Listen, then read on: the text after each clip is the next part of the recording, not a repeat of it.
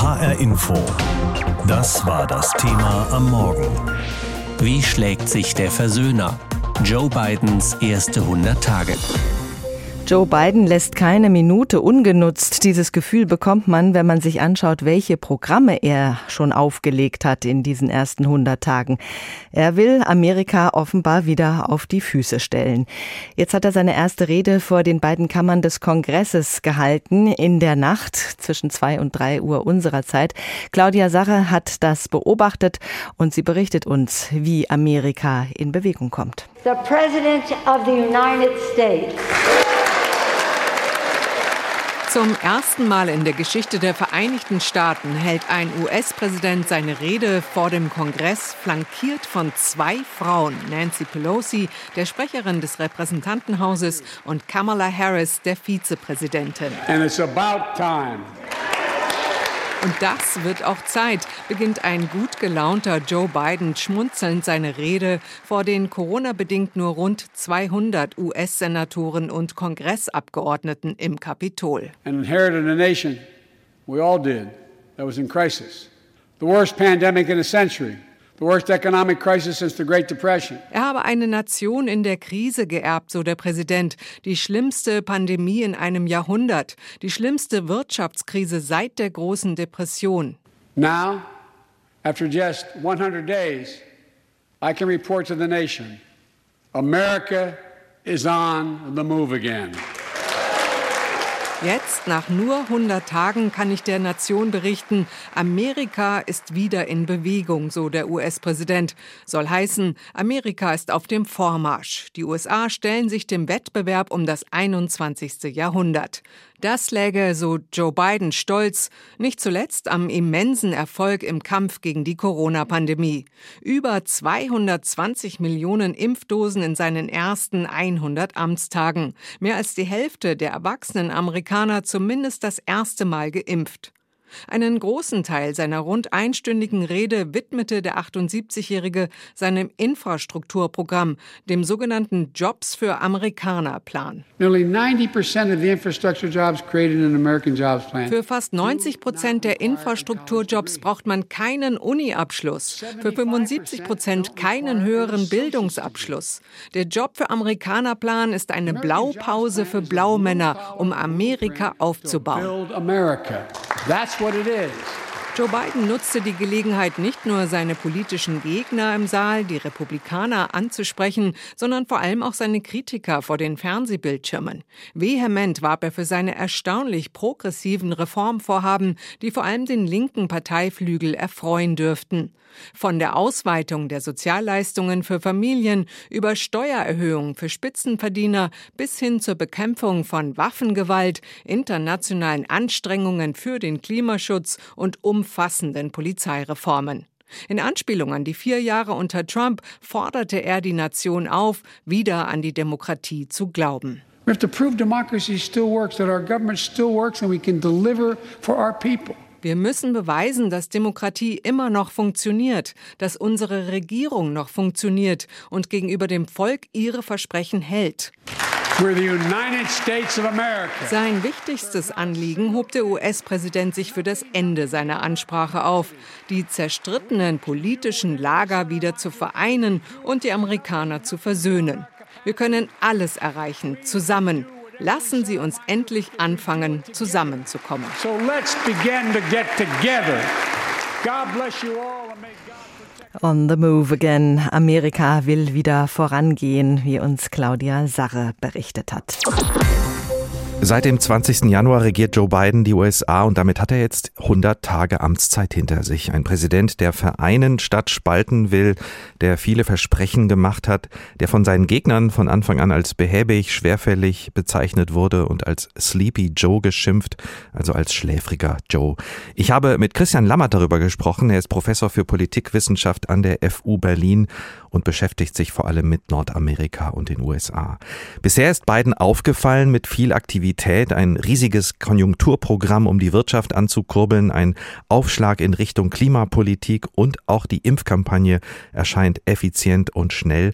Das klingt nach 100 Tagen erstmal ziemlich erfolgreich, oder?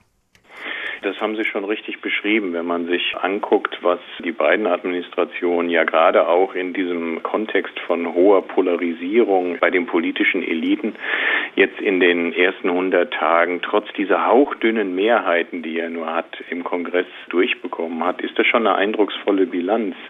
Nicht nur in der Bekämpfung der Pandemie, sondern eben auch in der Wirtschafts- und Arbeitsmarktpolitik, wo er ja ganz neue Prioritäten gesetzt hat. Und da musste man ein bisschen ideenreich sein, weil die Mehrheiten eben so knapp sind. Aber das haben sie konsequent ausgenutzt. Auch weil die Demokraten und die beiden Administrationen natürlich auch weiß, dass im nächsten Jahr schon wieder Wahlen anstehen und dann mhm. das Fenster für weitere Reformen sich eventuell wieder schließen könnte. Ist es denn leichter geworden, ohne Trump an der Spitze mit den Republikanern zu reden? Also momentan deutet sich das leider noch überhaupt nicht an. Die meisten Initiativen, die die beiden Administrationen startet und in den Kongress bringt, kriegt keine Stimme von den Republikanern. Und die Republikanische Partei ist momentan auch so ein bisschen paralysiert. Man weiß nicht genau, was Trump macht. Er arbeitet momentan im Hintergrund, unterstützt Kandidaten für die nächsten Wahlen, baut die auf als Gegenkandidaten zu Republikanern, die ihn nicht unterstützt haben. Da ist eine große Verunsicherung. Und man muss auch sagen, dass dass große Teile der Republikanischen Partei natürlich inzwischen schon zu so einem Trump-Wahlverein sich entwickelt haben und überhaupt nicht kooperieren.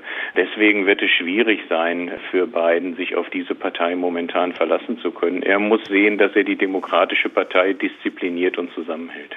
Schauen wir nochmal auf das, was er geschafft hat in den ersten 100 Tagen beim Impfprogramm. Da hat er möglicherweise auch profitiert von der Vorgängerregierung. Ist das vielleicht eines der wenigen Felder, wo Joe Bidens Regierung wirklich aufbauen kann auf dem, was die Trump-Administration da begonnen hat? Also zum Teil sicherlich, weil die Vorgängeradministration sehr stark ähm, gepusht hat, dass diese Impfstoffe auch entwickelt werden. Das war eine Rekordzeit. Es fehlte dann leider die nötige Infrastruktur, um das auch dann zu den Bürgern zu bringen. Und das ist dann der Anteil der beiden Administrationen, der jetzt zu diesem großen Erfolg führt, dass Millionen täglich geimpft werden und dass fast schon 50 Prozent der Erwachsenen in den USA zumindest eine Impfung haben. Also da können wir aus Deutschland nur neidisch über den Atlantik schauen.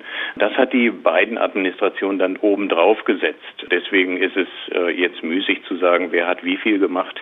Aber man sollte natürlich nicht sagen, dass vorher gar nichts passiert ist. Aber diese Infrastruktur hat gefehlt. Eines seiner wichtigen Wahlversprechen ist auch die Überwindung der gesellschaftlichen Spaltung im Land. Sie hatten das schon angedeutet. Was konnte Biden da überhaupt in 100 Tagen schaffen? Also da kann man natürlich nicht so viel schaffen, aber man sieht seine Priorität und das ist eben über die Arbeitsmarktpolitik. Er versucht diese Spaltung wirklich durch wirtschaftliche Entwicklung hinzubekommen. Und das ist eine andere Ausrichtung, als wir das eigentlich in den letzten 40 Jahren gesehen haben, wo ja eigentlich die Vorstellung einer Trickle-Down-Economy dominiert hat.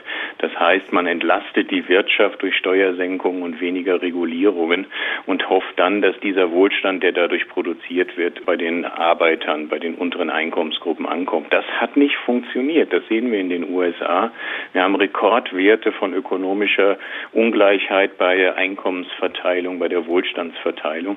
Und hier setzt die beiden Administration auf einen neuen Ansatz, der wieder die Arbeiter stärken will, der die Bildung von Gewerkschaften fördern will, der die Mittelklasse stärken will, der stärker umverteilen will. Wieder er hat angekündigt, dass die Wirtschaft ihren fairen Anteil zahlen muss, um die Infrastruktur wieder aufzubauen aufbauen. Das ist eine neue ökonomische Perspektive, die sich verbindet mit der Hoffnung, dass wenn Leute wieder Arbeit kriegen, das auch wieder zu mehr gesellschaftlicher Einheit führt. Also hier so ein Ansatz, den wir eigentlich schon kennen, dass ökonomische Entwicklung, die auch bei den unteren und bei der Mittelklasse ankommt, gut für die Demokratie ist. Das ist der Kernansatz, den wir hier sehen. Joe Biden hat in seiner Rede gestern vom Abheben gesprochen und vom Neustart für die USA. Ist es das im Moment für das Land? Ja, also wenn man sich nochmal vor Augen führt, noch am 6. Januar haben Protestierende versucht, das Kapitol zu stürmen. Wir haben vom Ende der Demokratie gesprochen und jetzt sieht man wieder Normalität, zumindest im politischen Prozess. Wir sehen einen ruhigen, rationalen Präsidenten, der Reformvorschläge macht und versucht, Politik zu gestalten. Das ist schon ein ganz anderes Bild, was man momentan hat im Vergleich zur Trump-Administration. Die ganzen Probleme sind noch nicht beseitigt, aber man sieht wenigstens wieder mal einen Versuch, diese Spaltung Spaltungen in den USA zu überwinden. Die Trump-Administration hat versucht, diese Spaltungen zu nutzen, um die eigene Machtbasis auszubauen. Und das ist die Hoffnung, dass diese Änderung jetzt zu einer besseren Politik führen wird. Christian Lammert, Politologe und USA-Experte von der FU Berlin. Und wir schauen uns jetzt nochmal die deutsche Perspektive an auf diese ersten 100 Tage US-Regierung unter Biden. Die Beziehung zwischen den USA und Deutschland lebt wieder, alles klingt harmonischer, aber trotzdem gibt es natürlich Differenzen. Kai Küstner. Nun reden sie also wieder miteinander. In vier Trump-Jahren herrschte auf der Funkverbindung Washington-Berlin eisige Stille. Das hat sich mit Joe Biden im Weißen Haus schlagartig geändert. Ich glaube, ich habe gefühlt mit dem neuen amerikanischen Kollegen Tony Biden schon öfter gesprochen als mit seinem Vorgänger in der gesamten Amtszeit. Befand Außenminister Heiko Maas dieser Tage bei der Deutschen Atlantischen Gesellschaft. Aber heißt miteinander reden auch aufeinander hören? Nicht unbedingt. Bestes Beispiel der Afghanistan-Abzug. Einen Tag vor dem folgenschweren Entschluss zum 11. September September die Heimkehr aller Truppen vom Hindukusch zu vollziehen, informierte Biden zwar gnädig Bundesregierung und NATO-Bündnispartner und ließ ihnen damit doch keine andere Wahl, als nun im Gleichschritt ebenfalls den Abzug umzusetzen. Gegen deren ausdrückliche Warnung, Afghanistan könne wieder in Bürgerkrieg und Chaos versinken.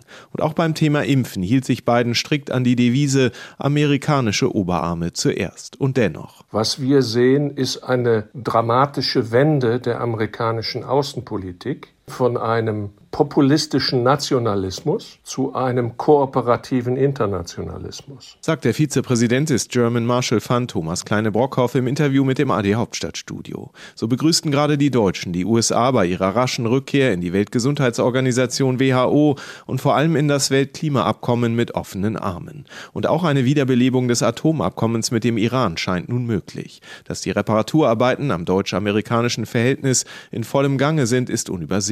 Doch aus Sicht von von Thomas Kleine-Brockhoff repariert nur die eine Seite. Im Grunde ist die deutsche Außenpolitik gegenüber Amerika in den ersten 100 Tagen Biden zur Salzsäule erstarrt. Für Biden sind die ersten 100 Tage im Hinblick auf Deutschland 100 Tage Einsamkeit. Während die USA auf der Weltbühne geradezu ein Feuerwerk abbrennen würden, lehnten die Deutschen sich genießerisch zurück, ohne Joe Biden auch nur einen Millimeter entgegenzukommen. Dabei gibt es Streitthemen genug. Allen voran die Russland-Pipeline Nord Stream 2. Trump und Biden mögen sich in wenig einig sein, dass die Rohrleitung wegen der Abhängigkeit von Moskau ein Fehler ist, darin sind sie sich einig. Doch die Bundesregierung macht bislang keinerlei Anstalten, von ihrer Haltung abzurücken oder das Thema durch ein Kompromissangebot abzuräumen. Ja, es muss auch möglich sein, mit Russland wirtschaftliche Beziehungen zu unterhalten und Nord Stream 2 ist ein Projekt in diesem Rahmen. Bekräftigt Außenminister Heiko Maas. Höflichkeiten statt Hässlichkeiten. Von diesem Motto dürfte die Zusammenarbeit mit der beiden Regierung geprägt sein. Doch jenseits von Stilfragen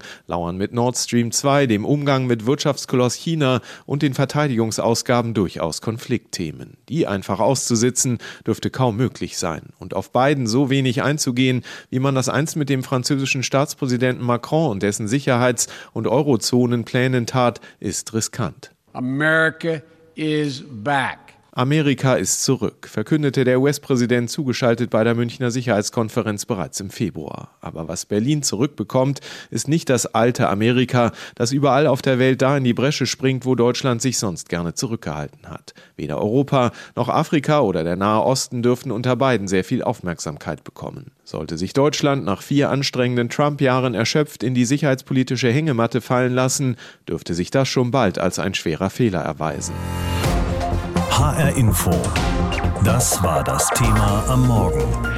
Wie schlägt sich der Versöhner? Joe Bidens erste 100 Tage. Es sind nicht nur seine ersten 100 Tage, sondern auch ihre. Kamala Harris, die Vizepräsidentin, eine nicht weiße Juristin, 56 Jahre alt, als erste Frau die Nummer zwei im Staat. Auf ihre Bilanz schauen wir mit Catherine Klüver Ashbrook. Sie ist Politikwissenschaftlerin an der Harvard Kennedy School in Massachusetts. Mit ihr habe ich vor der Sendung gesprochen und habe sie gefragt, für welche Bereiche ist Kamala Harris zuständig? Was hat sie sich vorgenommen und welche Linie ist da zu erkennen? Also Kamala Harris hat zwei Brevets zum Teil sich ausgesucht bzw. auf den Tisch bekommen. Sie macht ziemlichen Druck, was jetzt gerade das Thema Waffengewalt in den USA angeht. Wir haben in den letzten paar Monaten gerade, was jetzt wieder ja als Massenerschießungen einzustufende Vorfälle gehabt in den USA. Alle paar Tage sind mehrere Menschen verschiedenen Waffenattacken zum Opfer gefallen. Das hat diese Administration großes Kopfzerbrechen bereitet. Und sie hat sich mit einer Breitseite hingestellt und hat gesagt, sie erwartet vom Kongress innerhalb der nächsten 100 Tage zusätzlich zu den Präsidentschaftsdekreten, die Präsident Biden schon unterschrieben hat, dass sich der Kongress wirklich nachhaltig mit einer neuen Waffengesetzgebung abgibt. Und da will sie Druck machen. Dann hat sie ein anderes Portfolio zugeteilt bekommen vom Präsidenten, das ein sehr schwieriges ist, nämlich sich zu kümmern um die große Krise an der Grenze zwischen den USA und Mexiko, mhm. wo weiterhin viele Menschen ankommen und natürlich noch das große ungelöste Problem besteht, wie man zum Beispiel gerade die von ihren Eltern getrennten Kindern wieder mit Eltern zusammenführt, also die Überbleibsel, wenn man so will, von der schrecklichen Asyl- und Migrationspolitik, wenn man sie überhaupt so nennen kann, der Trump-Administration. Eine große, hehre Aufgabe, nicht einfach, aber dem wird sich die Vizepräsidentin jetzt widmen müssen. Von Kamala Harris wird außerdem erwartet, dass sie sich für Frauen einsetzt, auch für People of Color. Erfüllt sie diese Erwartungen? Das hat sie sehr viel gemacht in den letzten paar Wochen. Sie ist als Mittler für diese Regierung äh, wirklich auch sehr, sehr viel ins Land gegangen. Also was wir gesehen haben, ist, dass die Vizepräsidentin viele Gespräche gehabt hat, gerade mit Bürgermeistern. Da geht es um die großen Themen Polizeireform, die natürlich nach den Black Lives Matter Protesten im Juni, also wie kann man sich wirklich auseinandersetzen mit der Befriedung der verschiedenen Communities. Wir müssen uns nochmal daran erinnern, dass an jedem Tag drei afroamerikanische oder Americans of Color Opfer quasi Polizeigewalt statistisch gesehen zum Opfer fallen. Und das ist natürlich ein ganz großes Thema für diese Regierung. Und da ist sie natürlich qua Herkunft und eben auch mit ihrer Sprachfähigkeit perfekt für diese Rolle wirklich zu vermitteln zwischen den einzelnen ja, Städten im Zweifel, den Polizeisystemen, eben auch diesen ganzen großen Fragen, den größeren gesellschaftlichen Fragen nachzugehen. Und die Rolle der Frau oder überhaupt Frauen in Politik, Frauen in der Gesellschaft. Bei der Rede vor den beiden Kammern des Kongresses haben wir auch gehört von Joe Biden die hehren Pläne, die diese Regierung hat, um ja das ganze Thema Familie und Frauen neu zu denken, quasi eine, eine neue Diskussion aufzumachen über den sozialen Konsens in Amerika. Und auch diese Teile der Agenda, der Präsidentschaftsagenda, tragen mit Sicherheit die Handschrift von Kamala Harris. Also sie hat wirklich viele wichtige Themen zu bearbeiten. Wie gut kommt sie denn in der breiten Bevölkerung an? Wie beliebt ist sie in den USA? Sie ist leicht weniger beliebt als der Präsident. Also 49 Prozent ist so der Zuspruch, aber natürlich für eine Vizepräsidentin 100 Tage im Amt völlig im Bereich des Guten, des Normalen, des, des Plus, wenn man so möchte. Was aber ganz interessant ist, ist, es ist immer angenommen worden, dass sie quasi schon intern sofort beim Einzug ins Weiße Haus selbst Kampagne machen würde für eine Präsidentschaft 2024 oder das schon anklingen könnte, dass es eine Staffelübergabe geben würde zwischen Präsident Biden und Kamala Harris. Und das hat sich so nicht gezeigt. Sie hat sich konzentriert wirklich auf die Aufgaben als Vizepräsidentin. Also sie hat sich eingegliedert in das System und das hat, glaube ich, mitunter viele Leute auch überrascht. Wie arbeiten denn die beiden zusammen? Gibt es da viel Gemeinsames? Stecken sie sich gemeinsame Ziele? Wie wichtig ist Kamala Harris für Joe Biden? Also ich glaube, sie präsentieren sich schon als Partnerschaft und da wird auch wirklich viel koordiniert. Man darf noch mal daran erinnern, dass auch wenn im Weißen Haus nun viele Kollegen auch physisch sitzen, sie sich nicht oft physisch sehen. Auch dann werden virtuelle Meetings abgehalten. Aber die Vizepräsidentin sitzt schon eben mit diesem Präsidenten auch im Oval Office.